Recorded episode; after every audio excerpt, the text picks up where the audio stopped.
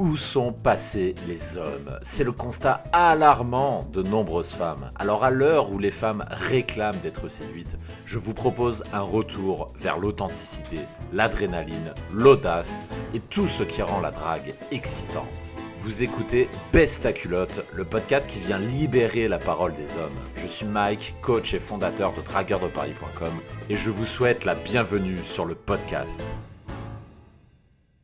Salut à tous les dragueurs et bienvenue dans Best à culotte. Aujourd'hui, émission un petit peu spéciale. Je vous propose enfin, vous l'attendiez depuis longtemps. Je sais que plusieurs m'ont posé la question. Mike, c'est quand alors la FAQ Eh ben, le jour de gloire est arrivé, comme on dit, puisque c'est aujourd'hui, c'est aujourd'hui que je vais faire cette première session de FAQ où je vais répondre à quelques-unes de vos questions. dont j'ai fait un tri euh, parmi les messages que j'ai reçus sur le répondeur. Donc le répondeur, c'est la boîte vocale à partir de laquelle vous pouvez me poser vos questions et de temps en temps, j'y répondrai. Je vais pas le faire toutes les semaines puisque je priorise en priorité mes clients, mais de temps en temps, euh, je répondrai à vos questions. Donc si vous ne l'avez pas déjà fait, le répondeur, vous avez le lien en description du podcast. Il vous suffit d'enregistrer vocalement votre question. Je vous demande d'essayer d'éviter d'excéder 30 secondes pour votre message vocal, déjà parce que euh, ce qui se conçoit bien s'exprime clairement. Donc si votre question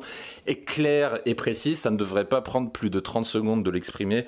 Donc je vous invite à être concis, précis et de poser une question intéressante qui va au-delà de questions débiles du type euh, comment aborder ou quel, euh, quel premier message envoyer puisque euh, ici on a un podcast un petit peu plus de niveau avancé. C'est pas un podcast pour les débutants complets. Si vous êtes débutant complet je vous renvoie plutôt à dragueurdeparis.com qui contient une tonne d'articles pour justement les débutants et donc, du coup, je préfère traiter des questions qui intéresseront davantage de monde. Donc, du coup, là, j'ai mon petit lot de questions. Il y en a certaines qui m'ont été posées avant que je crée le podcast Best à culotte et que j'ai conservé parce que j'ai jugé que les questions étaient très intéressantes.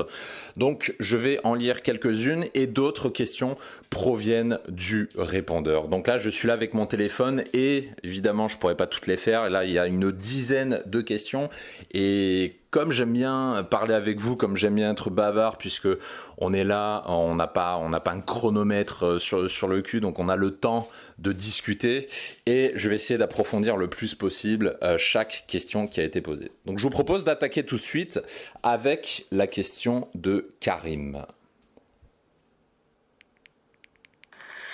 En gros, ma question, ça serait que ce soit de la drague en réel ou en virtuel, peu importe, site de rencontre, euh, SPU, NPU, c'est en gros comment choper une femme qui a plein de mecs qui lui tournent autour et, euh, qui a euh, un ou plusieurs ex qui veulent euh, la voir. Et moi, ça m'est arrivé plein de fois. Tu parles avec la fille et juste avant le premier rendez-vous, elle annule, elle dit non, en fin de compte, je me suis remis avec mon ex. Ou bien non, en fin de compte, il y a un gars il y a un gars avec qui je parle depuis 12 jours, ben on s'est vu, il m'a baisé. Euh, ou bien t'as le... Ouais, bah non, en gros c'est ça, voilà, c'est ça ma question. En gros c'est comment court-circuiter les autres mecs, court-circuiter l'ex pour que la meuf elle a envie de voir que toi assez rapidement et que tu couches avec. Parce que moi, ça arrivé plein de fois. La fille, elle me dit non, en fin de compte, j'ai revu mon ex, nanani, nanana, que ce soit juste avant le premier rendez-vous ou après deux ou trois rendez-vous. Ok, alors merci pour ta question Karim, je vais y répondre en plusieurs points. Alors ça, en général, c'est la problématique typique quand on drague des nanas qui sont très belles, sous-entendu très belles, de très haute valeur, donc très courtisées. Là, je vais pas faire une réponse universelle puisque ça dépend vraiment du contexte. C'est vrai que dans la question, t'as pas euh, détaillé si on parle ici d'une nana de ton cercle social Est-ce que c'est une connaissance? Est-ce que c'est quelqu'un que tu es amené à revoir régulièrement ou pas? Puisqu'en fonction de ces contextes, la réponse apportée euh, ne sera pas la même. Néanmoins, il y a deux leviers sur lesquels il faut que tu agisses pour justement dépasser tous les mecs. Parce que le problème d'une fille qui plaît à beaucoup de mecs, ça veut dire que c'est une fille qui sait qu'elle plaît, donc ça veut dire que c'est une fille qui s'estime légitime de prétendre à la plus haute valeur de mec. Et c'est comme ça que ça donne des filles euh, où il y a en permanence 20 mecs autour et on a l'impression qu'elle euh, qu'elle fait pas grand chose. Donc la première chose à faire déjà, ça va être de démontrer une valeur supérieure par rapport aux autres mecs. Et là, il faut regarder sur quel levier d'action euh, tu peux jouer sur elle. Là, ça dépend vraiment de la fille. typiquement, si c'est une fille qui est d'un milieu bourgeois ou qui sort que dans des soirées ultra EP, etc. Donc là, il va plutôt falloir jouer sur le statut social et euh, sur l'aspect monnaie. Donc là, il va falloir lui, faire comprendre que toi, voilà, t'es pas un mec qui gagne le SMIC, que t'es un mec qui a une vie, etc. Donc il faudra jouer sur ça. Euh, si c'est plutôt une nana en mode cool, qui sort tout le temps en soirée, qui est tout le temps entourée, qui est pas particulièrement attachée à l'argent ou ce genre de choses, là, on passe plus, on parle plus de position sociale. Donc là, il va falloir t'affirmer en tant que leader. Il va falloir que tu prennes le leadership des groupes sociaux dans lesquels vous vous fréquentez, puisque c'est comme ça que tu vas augmenter ta valeur. Donc ça dépend vraiment euh, du, contexte, mais l'idée c'est qu'il faut que tu cherches le levier sur lequel tu peux appuyer, et chaque nana a des leviers différents au niveau des valeurs. Donc sur ça, c'est une introspection qu'il va falloir que tu fasses. Il faut que tu apprennes, euh, je sais pas si tu la connais bien ou pas ce genre de nana, si tu ne la connais pas, il faut que tu apprennes à la connaître et si tu la connais déjà, normalement tu devrais déjà savoir sur quoi il faut appuyer. Ensuite, la deuxième partie de la réponse, c'est la partie émotionnelle. Parce que les nanas, peu importe leur, euh, leur situation, c'est-à-dire que ce soit une étudiante, que ce soit une cadre, une cadre supérieure, un PDG, euh, une cuisinière, une boulangère, ce que tu veux, les nanas sont toutes les mêmes sur un point commun, elles ont toutes un dénominateur commun, et ce dénominateur commun, c'est l'émotion. Et pour jouer sur l'émotion, il va falloir justement euh, que tu, quand tu es avec elle, il va falloir que tu essayes le plus possible de l'isoler. Parce qu'en fait les valeurs euh, dont j'ai parlé avant tu peux les montrer euh, en groupe ça c'est pas un problème puisque en général une nana qui a une très haute valeur est rarement seule. Ça il faut le savoir. Il faut savoir qu'une nana qui a une forte valeur reste rarement seule. Donc du coup il faut démontrer les valeurs auxquelles elle est sensible en, groupe. Et le fait de démontrer ces valeurs va faire que tu vas petit à petit arriver à te retrouver dans une position où tu es seul avec elle. Et quand tu es seul avec elle, là, ça sous-entend que euh, tu as une valeur qui a été démontrée puisqu'une femme qui est très belle et très courtisée euh, ne, ne, passe pas un moment en tête à tête par hasard avec un mec. Hein. Ça se fait pas comme ça, elle le fait pas avec l'AFC du coin. Donc une fois que tu arrives à ce stade-là, là tu laisses tomber les valeurs et là tu sors le game, tu montres, euh, tu, tu projettes ta sexualisation sur elle, c'est-à-dire cette nana t'excite, tu la trouves belle et je suppose que euh, si elle est autant courtisée, c'est que c'est une très belle femme. Et donc là tu projettes ton état sexué sur elle. Donc pour ce faire, tu vas la regarder, tu vas, tu vas regarder comme elle est belle, tu vas regarder ses gros seins, tu vas regarder son cul, tu vas écouter sa belle voix. Tout ça va t'exciter et tu vas projeter cet état sexuel sur elle. Et en faisant ça, tu vas pouvoir commencer à faire jouer justement la carte de l'émotionnel. Parce que ce qui fait perdre la tête à toutes les nanas, c'est justement ce côté, euh, lui, il m'attire, je sens une attirance irrépressible pour lui. Je ne sais pas dire pourquoi, mais ce mec, il m'attire, et s'il m'attire, c'est qu'il est différent des autres.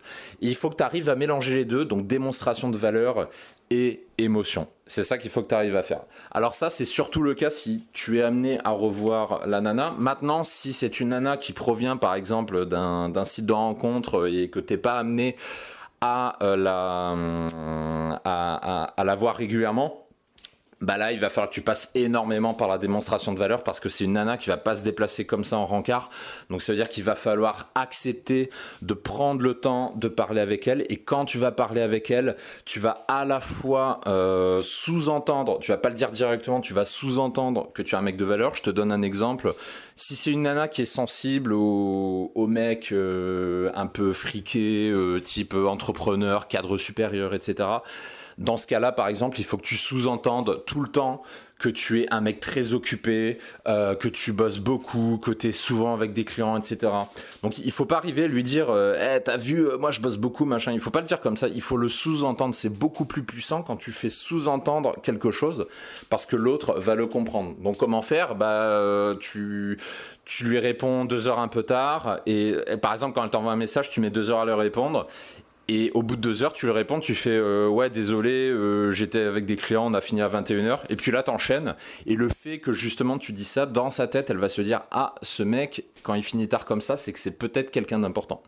Et à ce moment-là, tu vas commencer à titiller sa curiosité parce que la plupart des mecs, ils attendent même pas euh, ça face à une femme de haute valeur. Les mecs, ils spam, ils spam, ils spam. Et donc en faisant les choses différemment, tu vas sous-entendre que tu as valeur. Donc tu vas commencer à titiller sa curiosité. Et puis à ce moment-là, une fois que tu as commencé à titiller sa curiosité, ce qu'il faut que tu commences à faire, c'est un petit peu de storytelling. C'est-à-dire tu commences à, euh, à, lui, à la faire parler. Tu vas dire, vas-y, raconte-moi ta journée. Euh, si tu pouvais aller dans un seul pays, ce serait lequel? Tu commences à faire ça pour faire jouer ensuite la carte émotionnelle dont je t'ai parlé. Et en mélangeant les deux et avec un peu de persévérance, tu arriveras à dater ce genre de nana. Mais si c'est pour un site de rencontre, euh, le plus efficace, c'est quand même de passer euh, soit par le cercle social, soit par la night ou ce genre de choses. Parce que sur les sites de rencontre, c'est extrêmement difficile à faire. Maintenant, je vais enchaîner sur une question de William. On va prendre la question de William. Salut Mike, j'ai une question. Euh, quel est le rythme idéal à adopter quand on recherche une euh, relation sérieuse. Je veux dire par là, quand est-ce qu'on euh, doit montrer qu'on veut être avec la fille, quand on doit accélérer le rythme, et est-ce que tu peux nous parler comment s'est faite ta relation euh, de couple à toi? Voilà. Est-ce que c'est à nous de montrer notre premier intérêt? Est-ce que c'est la fille qui doit en parler en premier? Est-ce qu'on doit chercher plein de filles jusqu'à trouver celle qui est intéressée pour aller plus loin? Voilà. Si tu pouvais répondre à cette question, ça serait cool. Merci. Alors merci pour ta question William. Donc euh, sur ça, je vais répondre en deux points. Je vais d'abord te dire ce qui a fonctionné et le dénominateur commun qui a fait que ça a fonctionné, et ensuite pourquoi certaines relations où j'étais tombé très vite amoureux se sont cassées la figure et le dénominateur commun à cela. Alors, dans mon couple actuel, j'ai appliqué la même stratégie que stratégie, c'est un grand mot, mais euh, j'ai appliqué la même stratégie que euh, les, fois d'avant. La stratégie, c'est la suivante. C'est-à-dire qu'au début, euh, contrairement à ce que font beaucoup de mecs et qui est une énorme erreur, tu dragues normalement. Tu continues ta vie de drague, mais la différence, c'est que en arrière-pensée, dans ta tête, tu vas te dire je ne suis pas fermé à une relation sérieuse. Et c'est comme ça qu'on trouve une, euh, une, nana avec qui se mettre en couple, justement. C'est-à-dire que tu pars pas bille en tête en te disant ouais, je veux me caser, etc. Tu continues ta vie de dragueur, mais dans un coin de ta tête, tu te dis j'aimerais bien me poser. Et la femme, le type de femme avec qui je voudrais me poser, grosso modo, ça ressemble à peu près à ça comme dans une recherche d'appart finalement. Je compare beaucoup et ça j'en parle dans la formation euh, La Paire, je sais pas si tu la possèdes, je crois pas, euh, parce que je sais que tu es déjà client chez moi. Euh, dans la formation La Paire, j'en parle, c'est-à-dire je fais le, comparatif, la métaphore avec la recherche d'appartement. La recherche d'un couple, c'est comme une recherche d'appartement. Il faut que dans ta tête, tu aies une liste de critères. Tu te dis, voilà, je, je, sais à peu près ce que je veux et tu sors, tu appelles, tu, tu passes des coups de fil, tu te déplaces en visite, etc. Et pour la drague, c'est exactement pareil. Tu vas draguer normalement, tu vas aller vers les filles, tu vas faire ton game, etc. Et ce qu'il ne faut surtout pas faire, c'est changer ta méthode de drague parce que tu cherches une relation sérieuse. Je vais y revenir après. Donc, pour résumer, euh, mes dernières relations qui ont fonctionné, pourquoi elles ont fonctionné? Parce que je me comportais normalement avec les, forces et les faiblesses du dragueur, c'est-à-dire j'allais vite, je sexualisais, j'essayais de coucher le plus vite possible, euh, j'essayais de se faire ce genre de truc. Bah, par exemple, ma relation actuelle, là, ça fait deux ans que je suis en couple, ma relation actuelle, quand on s'est vu, euh, au départ, c'était un plan d'un soir, c'est-à-dire on s'est donné rendez-vous dans une ville, on est allé à l'hôtel et au bout d'une heure d'ailleurs, après une heure de rendez-vous, on est allé à l'hôtel. Ma relation d'encore avant, c'était un coup d'un soir. On s'était rencontrés en boîte de nuit. J'ai déroulé comme un porc mon game et on a couché au bout d'une heure et demie ensemble le soir même. Mais ce qui a fait que ça s'est transformé en relation derrière, c'est que en fait, ces nanas avec qui tu vas coucher, tu vas te rendre compte qu'elles ont quelque chose de plus que les autres. Et c'est ça la différence entre une relation euh, entre coucher avec une nana et ça donne rien derrière coucher avec une nana mais ça devient un plan cul et coucher avec une nana mais c'est une potentielle copine, relation sérieuse. C'est parce que tu vas ressentir autre chose que le cul, tu vas avoir une entente spéciale avec elle. Tu vas être avec elle, tu l'as peut-être déjà ressenti, euh, vous parlez de façon fluide, il n'y a jamais de blocage, il n'y a jamais de blanc. Et même quand il y a des blancs, c'est agréable. Je sais pas si tu as déjà ressenti ça, mais à chaque fois que j'étais en couple avec une nana, quand il y avait un blanc, ça se passait bien j'avais pas de stress, ça se passait super bien. Et quand j'étais avec des filles avec qui ça ne marchait pas, bah quand il y avait un blanc, j'étais pas à l'aise. Et ça, c'est une caractéristique typique euh, pour trier justement les relations sérieuses euh, des autres. Donc, en résumé, pour trouver une copine, il faut juste dérouler ton game. Euh, toujours le plus vite possible, comme euh, ce que j'enseigne dans la relation la, la, formation la garçonnière, je crois que tu l'as, euh, il me semble. Et dans la garçonnière, je dis voilà, coucher le plus vite possible avec la nana. Et même en relation sérieuse, il ne faut pas déroger à la règle, il faut le faire parce que les choses vont se faire après. Et maintenant, je vais revenir au dénominateur commun de pourquoi certaines de mes relations se sont cassées la figure, mais d'une force, t'imagines même pas. Pourquoi?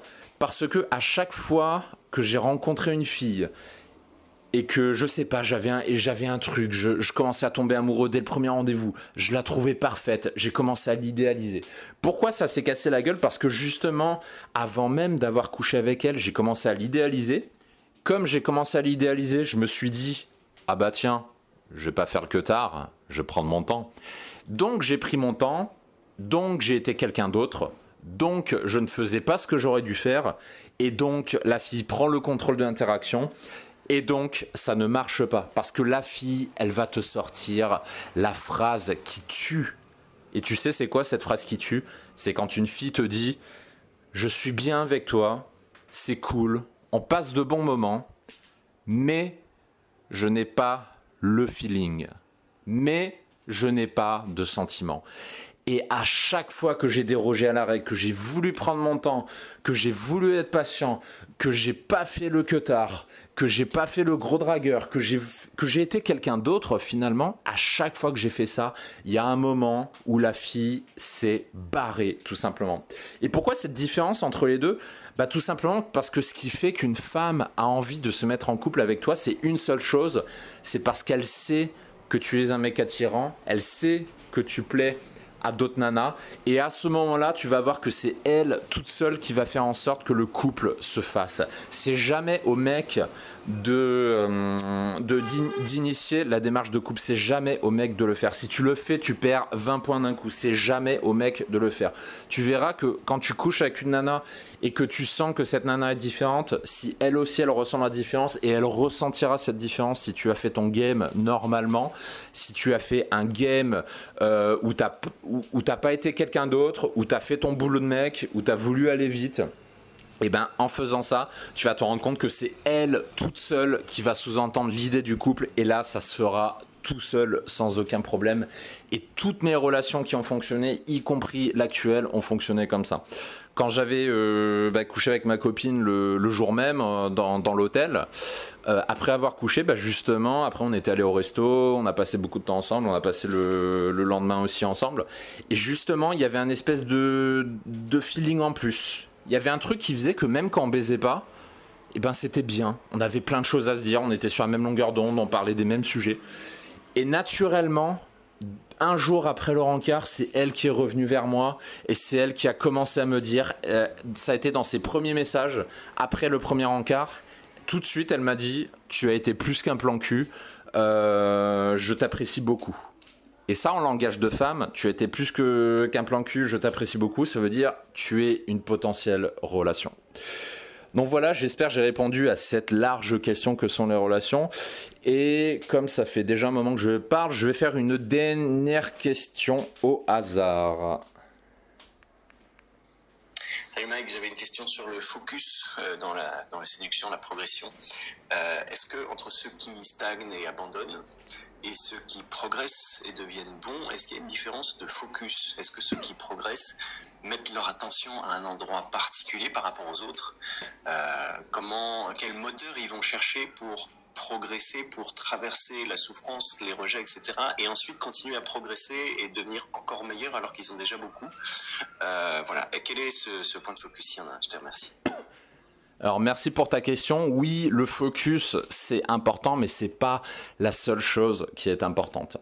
Je pose souvent la question aux gens pourquoi vous draguez? Pourquoi vous faites tous ces efforts? Pourquoi vous allez aborder 20 filles dans la rue? Pourquoi vous passez deux heures par jour sur les applications de rencontre Pourquoi vous sortez le vendredi et le samedi soir pour draguer? Pourquoi vous faites tout ça? Donc il y a la notion de pourquoi, pourquoi tu le fais qui est extrêmement importante parce que c'est ça qui va driver tout ce que tu fais. Et si ton pourquoi n'est pas suffisamment important, c'est-à-dire si ton pourquoi c'est ah bah euh, j'aimerais bien rencontrer deux trois filles, bah, c'est un pourquoi qui n'est pas assez solide. Parce que ça veut dire qu'au moindre râteau, au bout de deux ou trois râteaux, tu vas lâcher l'affaire. Parce que ce pourquoi, cette raison de pourquoi tu le fais n'est pas suffisamment forte. Donc il faut se poser cette question, pourquoi tu le fais? Et dans mon cas, qu'est-ce qui a fait que euh, ça fait 11 ans que je m'intéresse à la drague et que je m'y intéresse toujours aujourd'hui? C'est parce qu'aujourd'hui j'ai un pourquoi indestructible qui provient du... Euh, comment dire? Du carburant du séducteur. Et ce carburant, qu'est-ce que c'est? Qu'est-ce que c'est que ce carburant? C'est la frustration. La frustration, c'est le carburant qui amène la réponse au pourquoi. Et dans mon cas, pourquoi je fais tout ça? Pourquoi je fais tous ces efforts? Parce que quand euh, j'étais plus jeune, quand j'avais 18 ans, quand j'étais 19 ans, déjà j'étais malheureux, je souffrais atrocement de ne pas avoir de nana dans ma vie, j'en souffrais. Je voyais les gens autour de moi qui se promenaient avec des bombasses et moi je les regardais, mais j'avais envie de les tuer. Mais ces mecs-là, je me disais mais je sais que je vaux mieux qu'eux. Mais eux, ils ont mieux que moi.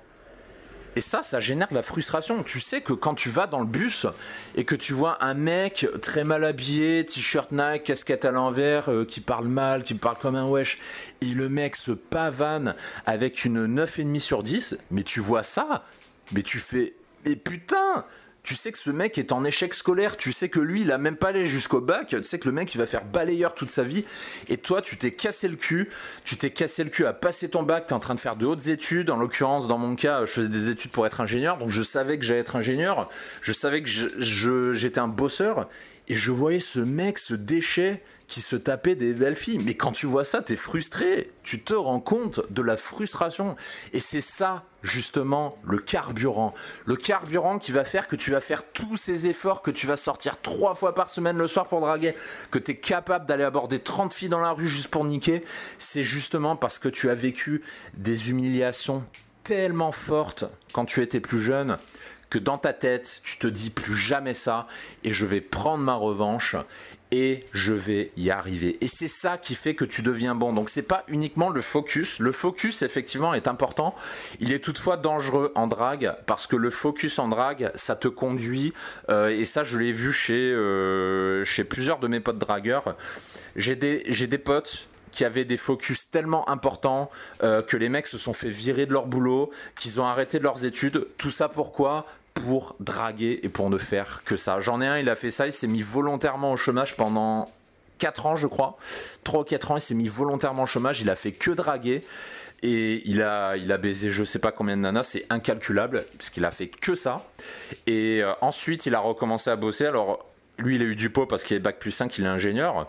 Mais au début, il était à la rue. Hein. il s'est bien rattrapé, mais, euh, mais pendant 3-4 ans, il ne faisait rien. Et j'en ai un autre aussi qui bosse à mi-temps, qui gagne même pas le SMIC. Le mec, il gagne rien. Et il travaille volontairement à mi-temps. Tout ça pour être focus sur la drague. C'est-à-dire que le mec, son délire, c'est de travailler le matin. Et ensuite, une fois qu'il a fini son travail, il va manger. Ensuite, il va au jardin des Tuileries et le mec, il aborde il aborde comme ça. Et après, il baisse beaucoup. Hein. Ce mec-là, euh, je crois qu'il a plus de 400 nanas au compteur. Il a 33 ou 34 ans. Il a plus de 400 nanas au compteur. Mais par contre, sa vie tourne autour de la drague et il ne fait que ça. Et le focus est dangereux de ce point de vue-là parce que ça te coupe du monde extérieur. Oui, tu vas avoir tes résultats dans la drague, mais à quel prix? À quel prix? Tu vas dénigrer ton cercle social, tu vas dénigrer ton boulot, tu vas dénigrer ta famille, tes amis. Et ça, c'est pas la bonne solution. Donc le focus, un minimum de focus est important pour progresser en drague, mais ce qui va faire que tu vas vraiment progresser, que tu peux avoir des résultats extraordinaires, c'est de te poser cette question du pourquoi et de te poser la question de ton carburant pour réaliser ce pourquoi. Est-ce que tu as vécu des frustrations suffisamment puissantes pour que tu t'intéresses vraiment au domaine. Et le truc, c'est pour ça que j'encourage les gens, et ça je le dis en coaching, je dis, toujours aux élèves, allez chercher le râteau, allez le chercher. Parce que le râteau va te servir. Au début, le râteau, tu dis, mais je veux pas prendre un râteau, je vais être humilié, je vais mal le prendre, mon ego, il va être blessé. Et justement, c'est ça le secret. C'est que le fait de te prendre un râteau va alimenter ce carburant de la frustration. Et je peux te garantir qu'après des centaines et des centaines de vents, ta, motivation interne, elle devient indestructible parce que tu as été tellement humilié, tu as eu tellement d'échecs que justement tu deviens extrêmement fort, tu deviens extrêmement persévérant, tu vas devenir de plus en plus efficace. Et c'est comme ça que tu réussis. Euh, typiquement, ça, je vais terminer sur ça. Euh, en soirée, ça c'est un truc qui marche extrêmement bien. Quand, on organise des sessions euh, night, en général ça se passe très bien, mais il arrive toujours que euh, avec certaines personnes au début, ben les interactions ça marche pas. Tu t'emmènes, t'intègres la personne dans des groupes, au début elle parle pas, ensuite elle le fait seule et elle se prend des vents. Et justement, ça c'est un excellent carburant en soirée. C'est-à-dire, il faut encaisser les râteaux mais il faut les encaisser comme une force de motivation. Parce que euh, ça, ça vient d'un film, je sais plus lequel, euh, je crois c'est Terminator. Il y a une phrase qui m'avait marqué et euh, qui est extrêmement puissante. c'est une phrase qui dit La colère est plus utile que le désespoir. La colère est plus utile que le désespoir. Et ça, je le dis régulièrement aux gens. C'est-à-dire, quand tu te prends un râteau, ça ne sert à rien d'être dans le désespoir, mais au contraire, sois en colère. Sois en colère d'avoir pris un râteau, parce que cette colère t'apportera plus de choses que de pleurer dans ton coin. Et c'est cette colère justement qui va alimenter ton feu intérieur. Et ce feu intérieur, justement, quand il est suffisamment alimenté, eh ben la motivation, tu la trouves toute seule. Et c'est à ce moment-là, justement, que tu peux avoir des résultats extraordinaires. J'espère avoir répondu ta question et je pense que je vais m'arrêter là parce que j'ai déjà bien parlé. Donc j'espère que cette première FAQ vous a plu et si c'est le cas, euh, partagez-la autour de vous. Rappelez-vous, euh, ça je l'ai déjà dit, euh, l'émission Best à culotte, c'est un test que je fais pendant deux mois en fonction de si ça marche ou pas. Je déciderai de la continuer ou pas. Les audiences pour l'instant elles sont relativement satisfaisantes mais je pense qu'on peut aller beaucoup plus loin. Donc je vous invite à partager l'émission autour de vous si vous appréciez, si vous voulez que je continue à faire des émissions comme ça. Euh, lâchez des pouces bleus, des likes, des machins sur Apple Podcast et sur YouTube. Et si vous aussi, vous avez des questions à me poser, que vous souhaitez que j'y réponde lors de la prochaine FAQ, laissez un message vocal sur les répondeurs. Vous avez le lien en description du podcast. Et en fonction des questions que j'aurai reçues, je ferai un tri. Et peut-être aurez-vous l'honneur que j'y réponde au cours d'une prochaine émission, parce que bon, il y a quand même pas mal d'audio. Je garantis pas que je répondrai à tout le monde, mais vous aurez une chance que j'y réponde. Sur ce, je vous dis à bientôt dans la prochaine émission de Best à culotte. Ciao ciao. Si le podcast vous a plu, prenez un moment pour vous abonner, pour lâcher un pouce bleu si vous écoutez de YouTube ou pour laisser une notation 5 étoiles depuis iTunes. Ça ne vous prendra qu'une minute, mais ça m'aide énormément à améliorer le podcast. Merci de me suivre, merci de m'avoir écouté et à très bientôt.